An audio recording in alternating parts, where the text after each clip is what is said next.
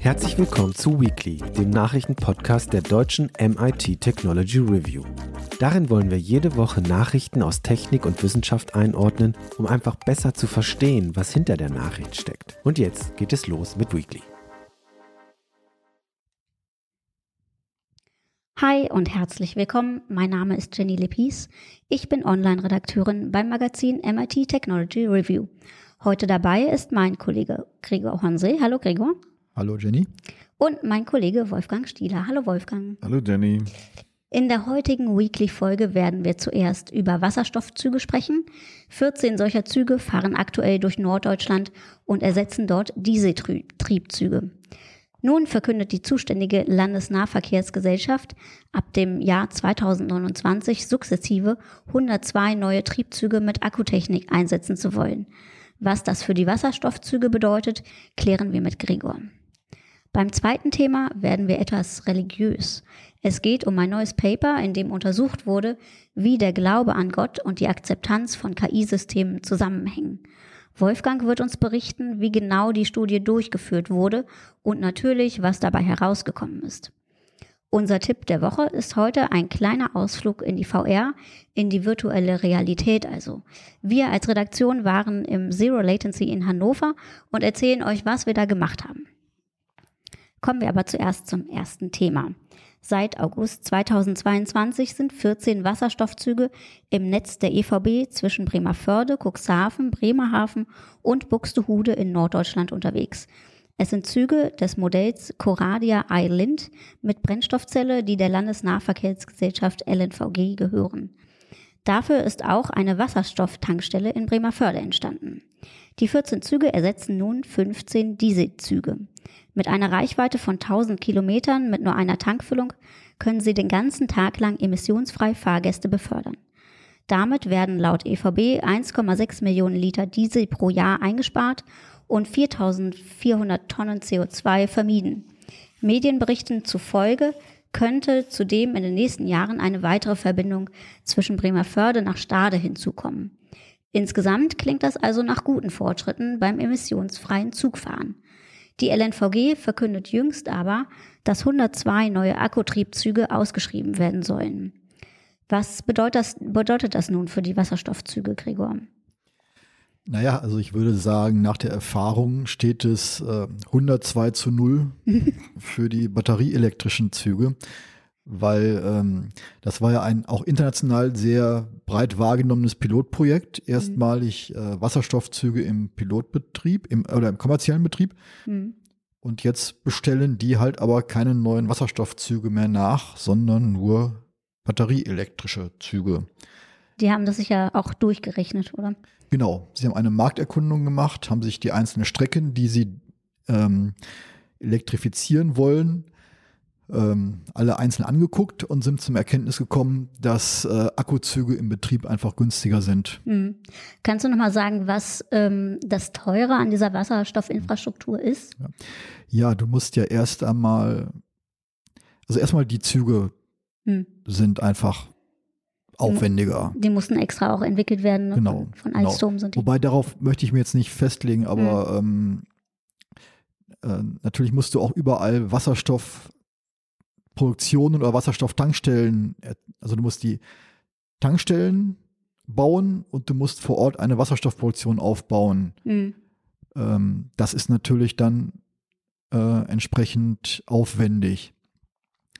Und äh, vor allem der Trick bei den Akkuzügen ist ja, oder es sind halt Akkuhybridzüge, das heißt, die haben immer noch eine Oberleitung. Mhm. Ach so, ich dachte, und, die fahren ohne, okay.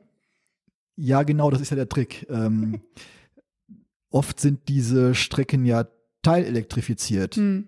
Und dann hast du irgendeinen Tunnel, wo man halt keine Straße, weil der halt so hoch ist, wie, so groß ist, wie er ist, oder eine Unterführung oder eine Brücke, wo man halt bei bestem Willen keine Oberleitung mehr durchbauen kann.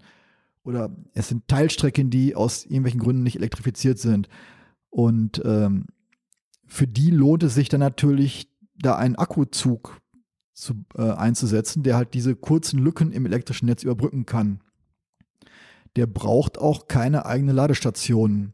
Äh, wir hatten hier mal über die Drazy, dieses französischen Triebwagen, haben wir, glaube ich, hier gesprochen. Der genau. hat tatsächlich eigene Ladestationen, die gebaut werden sollen, damit das Stromnetz nicht so belastet ist. Hm.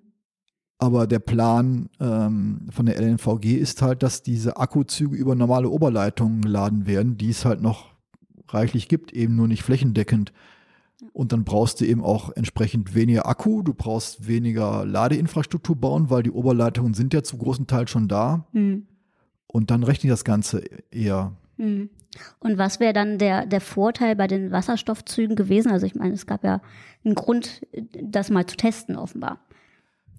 Also auf Netzen, wo es wohl überhaupt keine oder sehr wenig Oberleitungen gibt, äh, ist das dann ab einer bestimmten, ab einer bestimmten Reichweite, die du brauchst und ab einem bestimmten Anteil an Oberleitungen wird es mhm. dann eben mhm. äh, offenbar doch lohnend. Ja.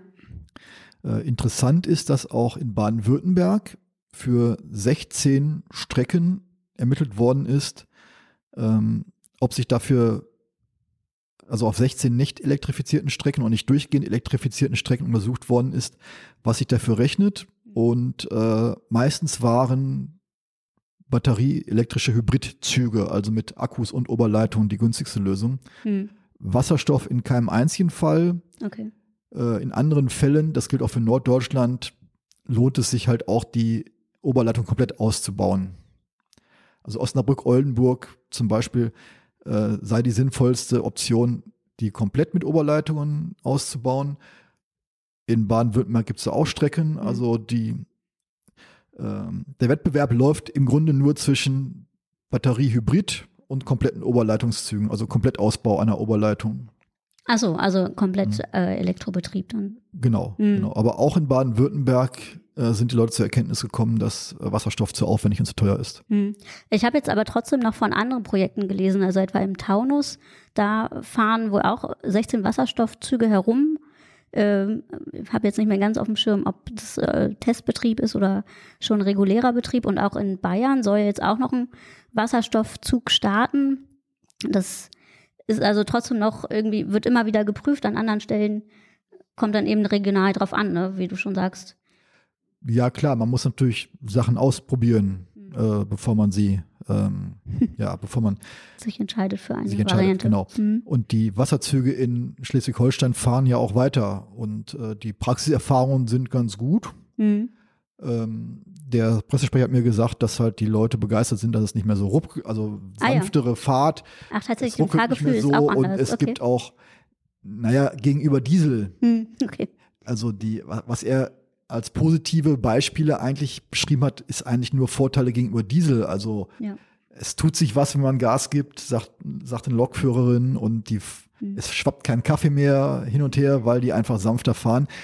Aber es sind natürlich alles nur äh, Vorzüge gegenüber Dieselloks, ja. die ja außer Frage stehen. Aber Immerhin, es ist jetzt genau. nichts Spezielles, was Wasserstoff von hm. Oberleitungen oder Batteriehybridzügen differenziert. Ja. Aber jedenfalls, mhm. es ist wohl praxistauglich. Also die sind da schon ganz mit zufrieden, aber bei den meisten anderen Städten, äh, Strecken ist halt andere Lösungen günstiger. Hm. Ich hatte noch gelesen, dass ähm, für diese Akkutriebzüge jetzt, äh, also die ausgeschrieben werden, äh, rechnet man mit einem dreistelligen, nee, mit einem hohen dreistelligen Millionenbereich äh, an Investitionen. Und ähm, wenn ich mir nochmal angucke, äh, was da für die Wasserstoffinfrastruktur investiert wurde, waren es irgendwie vom Land Niedersachsen 85 Millionen Euro für die Fahrzeuge ähm, und dann nochmal, der Bund nochmal mit 8,4 Millionen hat was beigesteuert und die Tankstelle musste auch gefördert werden mit 4,3 Millionen Euro. Also es, ne, es ist wahrscheinlich gerade so an der, an der, an der Waage, was. Naja, beim einen Fall sprechen wir von äh, 14 Fahrzeugen, beim anderen von über 100. Ja, stimmt. Stimmt auch wieder. und wir reden von einem Netz in Schliss im Norden. Im Norden. Ähm, mhm. Ja, nicht Schleswig-Holstein, also das ist nee, Niedersachsen. Niedersachsen ja, ja. Entschuldigung, ich habe die ganze Zeit von Schleswig-Holstein geredet, sorry. Ähm, ja, jedenfalls da im Norden und das andere betrifft halt verschiedene Netze in ganz Niedersachsen. Ja. Gut, dann halten wir fest, dass es äh, jeweils noch äh, sich lohnt, jeweils das immer noch mal zu prüfen, wie die Gegebenheiten vor Ort sind, äh, ob eben Wasserstoff in Frage kommt oder ähm, Elektrotriebwagen. Du schreibst nochmal das zusammen in einem Online-Artikel, Genau. der dann äh, am Donnerstag erscheint. Vielen Dank erstmal dafür. Gerne. Wir kommen zum zweiten Thema. Hand aufs Herz. Würdet ihr einer KI vertrauen, wenn sie euch einen bestimmten Film vorschlägt? Ja. Wie sieht es denn bei bestimmten Nahrungsergänzungsmitteln aus? Würdet ihr dem Rat einer künstlichen Intelligenz oder eines ausgewiesenen Experten folgen? Diesen Fragen, grob gesagt, sind Keisha Cutright und Mustafa Karatasch nachgegangen. Die beiden verorten ihre Arbeit vor dem Hintergrund einer Welt, in der sich KI-Empfehlungen immer mehr durchsetzen. Daher sei es umso wichtiger, die Faktoren zu verstehen, die bestimmen, ob Menschen KI-basierte Empfehlungen akzeptieren oder ablehnen. Interessanterweise haben sie einen Faktor gefunden, der in fast jeder Gesellschaft vorkommt, die Religion. Wie der Glaube an einen Gott die Akzeptanz von KI-Technologien beeinflusst, wurde laut Cartwright und Kaderatasch noch nicht systematisch untersucht. Die beiden haben sich daher spannende Untersuchungsszenarien ausgedacht, um Antworten auf diese Fragen zu finden. Ähm, Wolfgang, habe ich das richtig verstanden? Die beiden haben geprüft, ob jemand, der gläubig oder religiös ist, eher den Empfehlungen einer KI vertraut oder nicht. Ist das so richtig? Mm, nicht Oder? ganz. Nicht ganz. Ja, dann korrigiere Also, ähm, sie haben geprüft, was passiert, wenn man Menschen dazu bringt, irgendwie an Gott zu denken. Weil sie, also die These war, ähm, dass äh, so Gedanken an Gott, über Gott nachdenken, ähm, sozusagen der Kern von Religiosität ist. Äh, Sie haben auch versucht rauszufinden, ob es einen Unterschied macht, ob Menschen jetzt sich selber als äh, religiös praktizierend äh, äh, bezeichnen oder nicht. Und das scheint aber tatsächlich auch nicht so ein großer Einflussfaktor zu sein. Aber lass uns noch mal kurz Mhm. zurückkommen auf das Problem selber, weil das war für mich auch so ein interessanter Lerneffekt. Mhm. Äh, War mir gar nicht so klar, aber das Problem ist, nennt sich halt ähm, Algorith Algorithm Aversion, also Abneigung gegenüber Algorithmen. Ja. Mhm. So, das geistert seit ein paar Jahren durch die Literatur und bezeichnet den Effekt, dass Menschen gegenüber Empfehlungen von Maschinen eher abneigend reagieren oder Empfehlungen von anderen Menschen bevorzugen, Mhm. auch wenn sie wissen, dass der Algorithmus eigentlich besser ist als Mhm. ein Mensch. Und also das, du könntest ja sagen, ey, ist trivial, wenn du jetzt die Erfahrung gemacht hast, dass ChatGPT oder Bing oder, oder Bart einfach Unfug erzählen, dann glaubst du denen nicht. Ja. So. Soweit ganz einfach. Aber äh, das war nicht so in diesen Experimenten, sondern sie haben halt festgestellt, dass der Effekt auch auftritt, wenn die Algorithmen eigentlich erkennbar funktionieren und sich auch richtig gut auskennen und so trotzdem. Das Ding ist jetzt halt, ähm, das ganze Forschungsgebiet ist leider sehr, sehr schwammig. Äh, ich habe da noch mal ein bisschen nachgelesen, was es dazu noch gibt und äh, äh, es gibt zwar einen Haufen Forschung dazu, aber mehr Fragen als Antworten. Hm. Der Tenor ist ähm, also, es gibt wohl einen, es gibt diesen Effekt, aber dieser Effekt schlägt auch unterschiedlich zu, je nachdem, was für eine Usergruppe du anguckst. Menschen, die professionell Entscheidungen treffen müssen, also irgendwie auf so einer Management-Ebene oder sowas, neigen eher dazu, dann doch Algorithmen zu vertrauen, andere nicht. Und dann hängt es ganz stark von äh, roundabout drei, vier Faktoren ab. Das eine ist tatsächlich die äh, algorithmische Agency, also wie viel kann der Algorithmus selber machen, wie autonom ist der? Geht es nur darum, äh, mich bei einer Entscheidung zu unterstützen oder macht der dann auch gleich? Äh, Dann natürlich die Performance, also wie gut ist der Algorithmus, macht der Fehler oder nicht, aber natürlich auch die von mir wahrgenommene Performance. Mhm. Also was für einen Eindruck habe ich davon, wie gut das Ding funktioniert. Und dann gibt es noch einen letzten Faktor, was weiß ich darüber, was wird mir verraten, wie viel insgesamt noch an menschlichem Einfluss in diesem den, drin, den Ding drin steckt. Hm. Also wenn ich davon ausgehe, da haben einfach 100.000 Clickworker mit dem üblichen wahnsinnig großen Engagement, weil sie nämlich für Centbeträge arbeiten, irgendwelche Daten annotiert, ähm, dann neige ich dazu eher misstrauisch zu sein, als Mhm. wenn ich denke, da hat sich jemand wirklich hingesetzt und wirklich ähm, ja, Arbeit mhm. und, und, und äh, Gedanken da rein investiert. Und, das ist der Hintergrund. Genau. Mhm.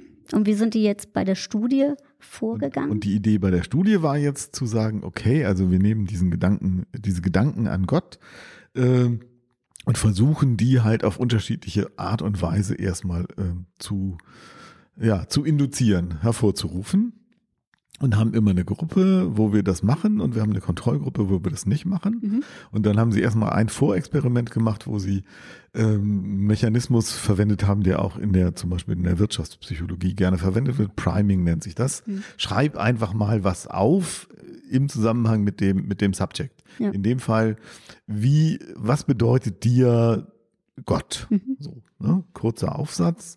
Während die Kontrollgruppe einfach nur aufschreiben sollte, wie war dein bisheriger Tag. Okay. Mhm. So.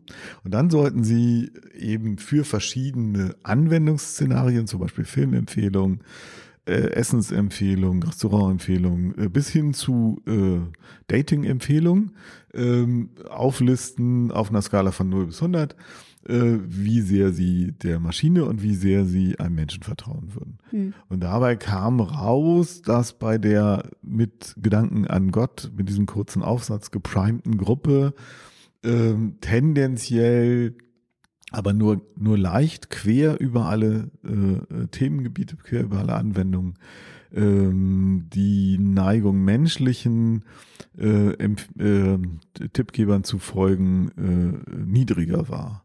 Okay.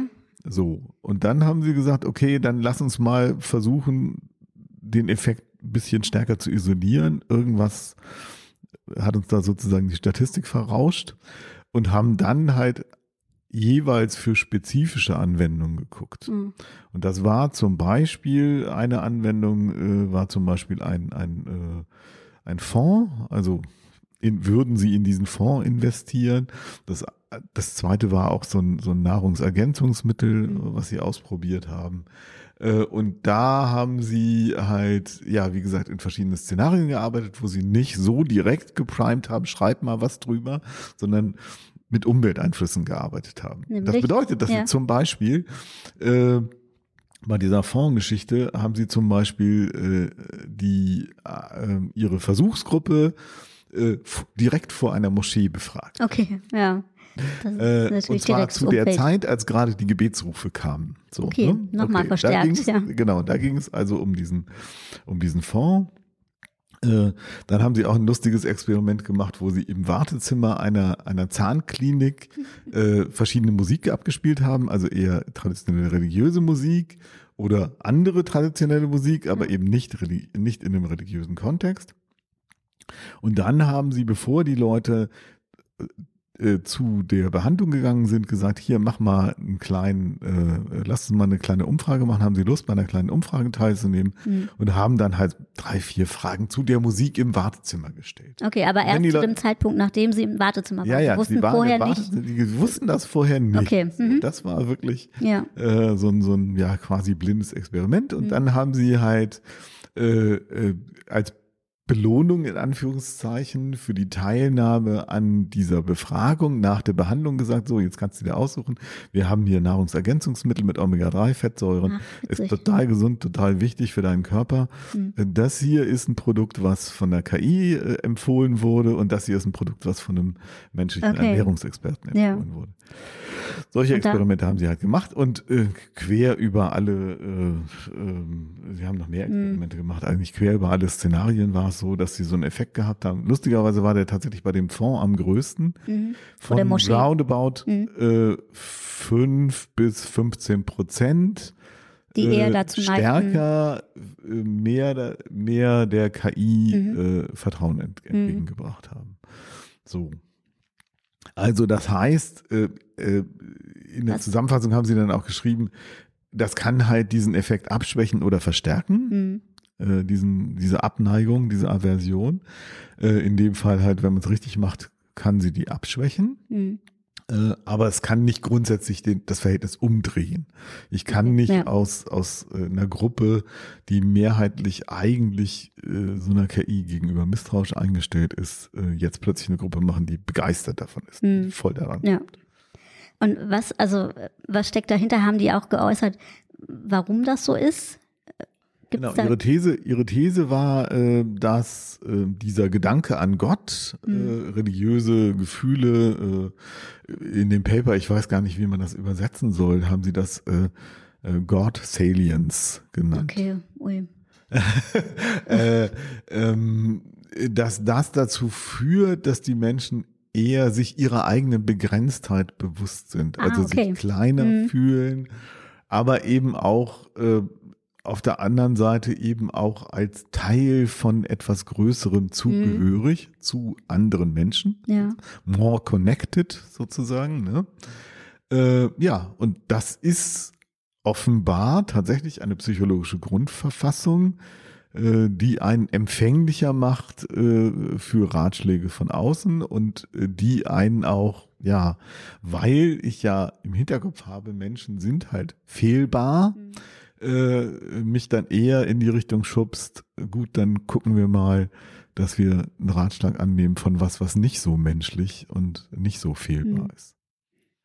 Das ist ja, also das habe ich richtig verstanden, dass das also unabhängig ist von den religiösen Präferenzen. Also der Effekt tritt bei religiösen Menschen genauso auf wie bei Atheisten. Also Atheisten sind für religiöses Priming genauso empfänglich wie äh, religiöse Menschen. Wenn ich das Paper richtig gelesen habe, ja. Also die haben keinen äh, äh, nachweisbaren Effekt von äh, ja, äh, religiöser, religiösen Engagement gesehen.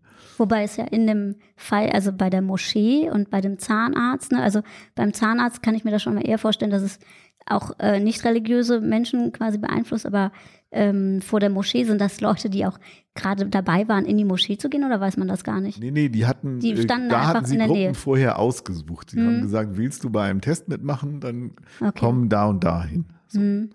so. bei dem Zahnarzt weiß ich nicht, wie ja, sie die Gruppe eigentlich vorher ausgesucht okay, haben. Ja.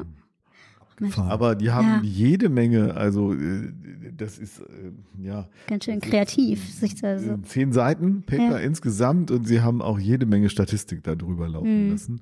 Also das sind eigentlich Leute, die sich äh, ja mit Wirtschaftspsychologie beschäftigen, mit Marketing etc. Okay, ja genau. Das, und das äh, ja, die machen halt tatsächlich nicht das erste Mal solche mhm. Untersuchungen.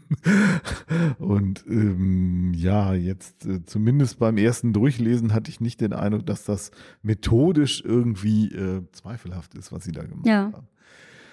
So, naja, und Aber dann hatten sie die Idee, jetzt, jetzt testen wir auch nochmal, was passiert, wenn man denn ähm, ja tatsächlich äh, die KI anders darstellt.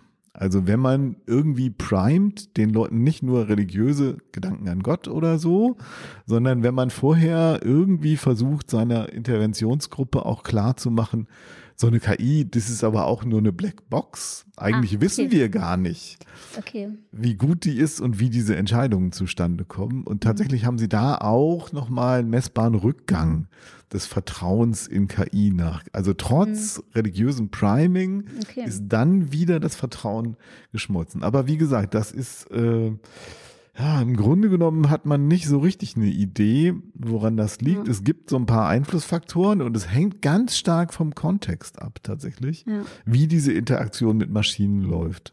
Deswegen ist es nach wie vor ein offenes Forschungsgebiet.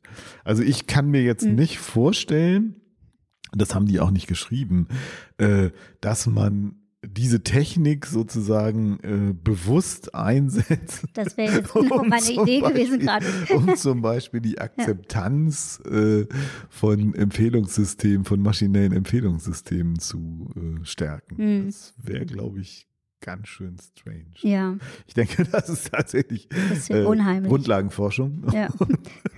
also wenn, wenn das jemand versuchen würde, fände ich das ganz schön scary. Wobei ja. es natürlich auch auf der anderen Seite ja sogar äh, so, naja, zumindest ansatzweise so eine äh, den Versuch gegeben hat, eine eigene KI-Religion aufzubauen. Also jetzt mhm. nicht für Marketing oder mhm. so oder nicht, um das Ding irgendwie besser an den Mann und die Frau zu bringen, mhm, sondern okay. tatsächlich so als äh, ja, das ist jetzt eine höhere Bewusstseinsform. Äh, okay. Mhm. äh, seht ihr dieses Licht da? so. Oh Mann, wie abgefahren. Aber Silicon ja. Valley, ich meine, äh, ich glaube, ja. es gibt nichts, was es da nicht gibt. ah, ja, ja. Gut, äh, du äh, schreibst das auch nochmal schön auf und wir können das dann ähm, lesen als Online-Artikel. Ich bin dabei. Sehr gut. Ähm, zum Abschluss kommen wir jetzt äh, zum Tipp der Woche.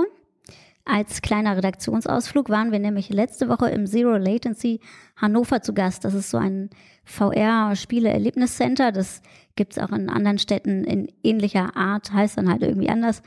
Ähm, da kannst du, oder man kann in Gruppen verschiedene VR-Spiele spielen.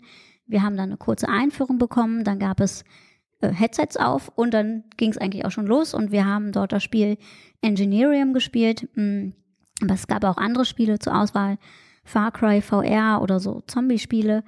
Unser Spiel war ganz entspannt und hatte kein so ein richtiges Spielziel. Wir liefen da in so einer Fantasiewelt herum und haben uns eigentlich viel eher äh, mal herangetastet, wie es so ist, in der VR herumzulaufen.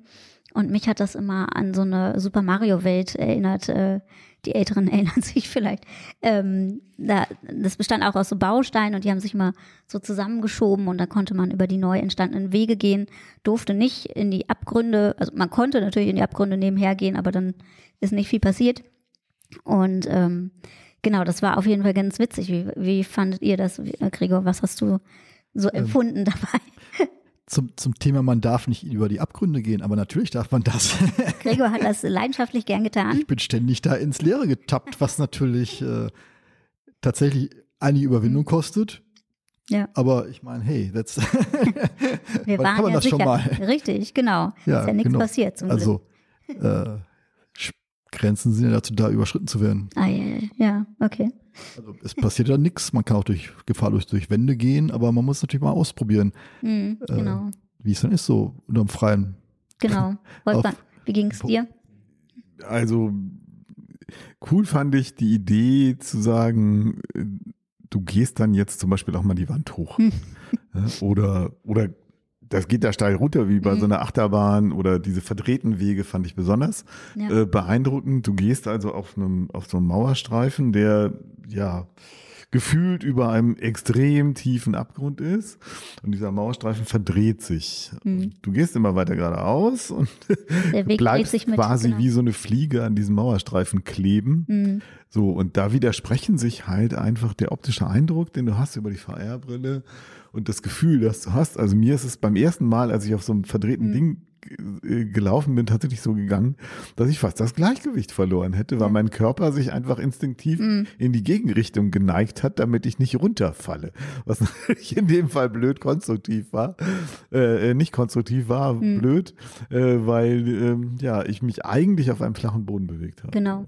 Ich hatte Und, vorher auch ein bisschen befürchtet, dass es mir schlecht wird oder so, aber das war zum Glück nicht so.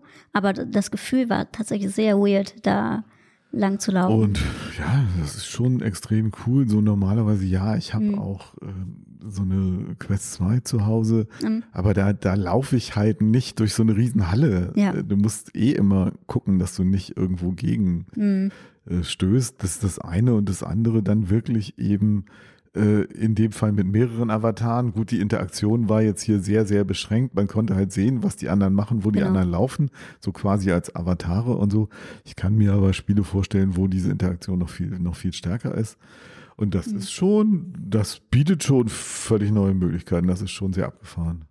Ich weiß noch ob, nicht, ob das euch aufgefallen ist, aber in irgendeiner Phase war mal die halbe Gruppe kopfüber über uns an der Decke. Ja, richtig. Ja, ich genau. erinnere mich, genau. Stimmt, das ist wichtig. Ähm, hattest du sowas schon mal gemacht, äh, Gregor? Ich habe sowas schon öfter mal gemacht. Hm. Also es war mal in Hannover so eine interaktive Oper, mhm. wo man da auf Faden hingeht, also so ein Kunstprojekt. Mhm. Fand ich nicht schlecht, war okay. Aber da war man wahrscheinlich nicht die Wände hochgelaufen. Äh, nein. Nee. Aber auch da ist natürlich immer wieder ähm, die Versuchung und die Angstlust gleichermaßen da von den Faden abzuweichen, weil das ist mhm. natürlich ist so ein Klassiker. Ne? Ja. Ich habe ein schmales Brett, unter mir der Abgrund und wer traut sich und äh, genau. ja, muss man einfach mal machen, finde ich. Wenn ich da ein Abgrund ist, muss man mal reintappen. Weil genau, no risk, no gucken, fun. Wie die, ja, oder wenn eine Wand da ist, muss man halt durchlaufen und ja. gucken, wie sie reagiert.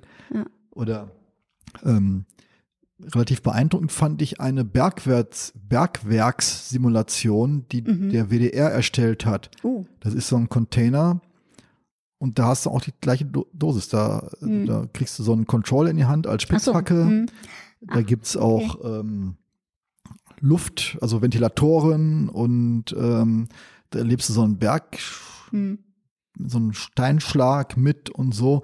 Das war also dann wirklich im äh, besten Sinne multimedial, weil da auch noch andere Faktoren dazu kamen. Hm. Das war schon ganz schön heftig. Danach denkst du auch, ja, jetzt ist aber mal gut. Jetzt Ja. schön, dass ich wieder hier bin. Ja, Wahnsinn. Ja, wir haben das ja nur äh, 15 Minuten gemacht auch. Und ich fand schon, das hat sich auch länger angefühlt. Also ich war danach auch irgendwie erschöpft, sag ich mal. Oder? Ich, ich fand es, ja, ging mir auch so, ich Mhm. fand es war äh, auch angenehm zurückhaltend. Also die haben Ja. jetzt der Versuchung widerstanden, da jetzt alle möglichen Effekte reinzumachen, sondern man konnte sich in Ruhe, um- also der, die einzelnen Effekte war ja so eine Rampe runter oder eine Ran Mhm. We- Weg hochlaufen, Genau. Wand hochlaufen oder dieser gekippten Weg. Das waren jetzt eigentlich schon die einzigen Effekte und drumherum war es halt einfach schön gemacht, weil da in so einer Unterwasserwelt fliegen dann Rochen um dich herum oder äh, irgendwas fliegt und kreucht über und unter dir und so.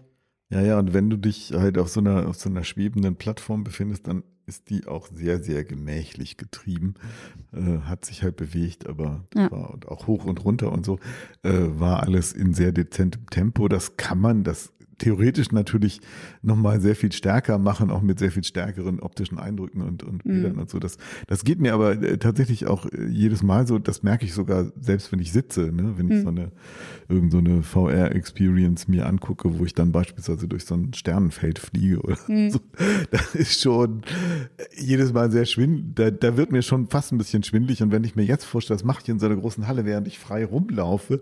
Also Ja. ich kann mir vorstellen, dass man dabei dann auch leicht mal das Gleichgewicht verlieren kann und dass es dann einen auch hinsemmelt. Ja.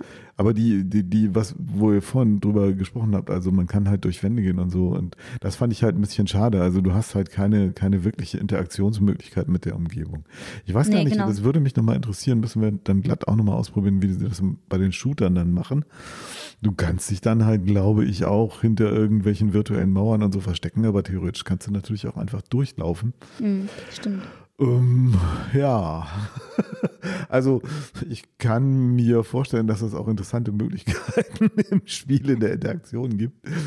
Aber Ich sehe schon, Wolfgang plädiert ist nicht dafür, so- dass wir nochmal hinfahren. Es ist, ja klar, wir müssen die Versuchsreihe unbedingt fortsetzen. Auf jeden das ist Fall. noch nicht vollständig verstanden, Nee, wie die genau. Forscher immer sagen.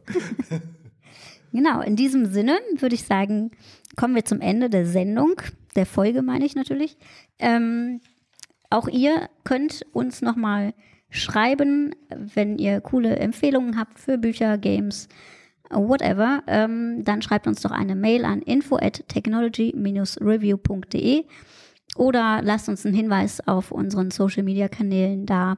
Bei Facebook, Instagram, Twitter, X, LinkedIn äh, sind wir überall zu finden und auch wir als Redakteure sind bei Mastodon zu finden. Ja, in diesem Sinne verabschiede ich mich, äh, bedanke mich für eure Zeit und euch fürs Zuhören. Bis nächste Woche. Tschüss. Danke, auf Wiederhören. Tschüss.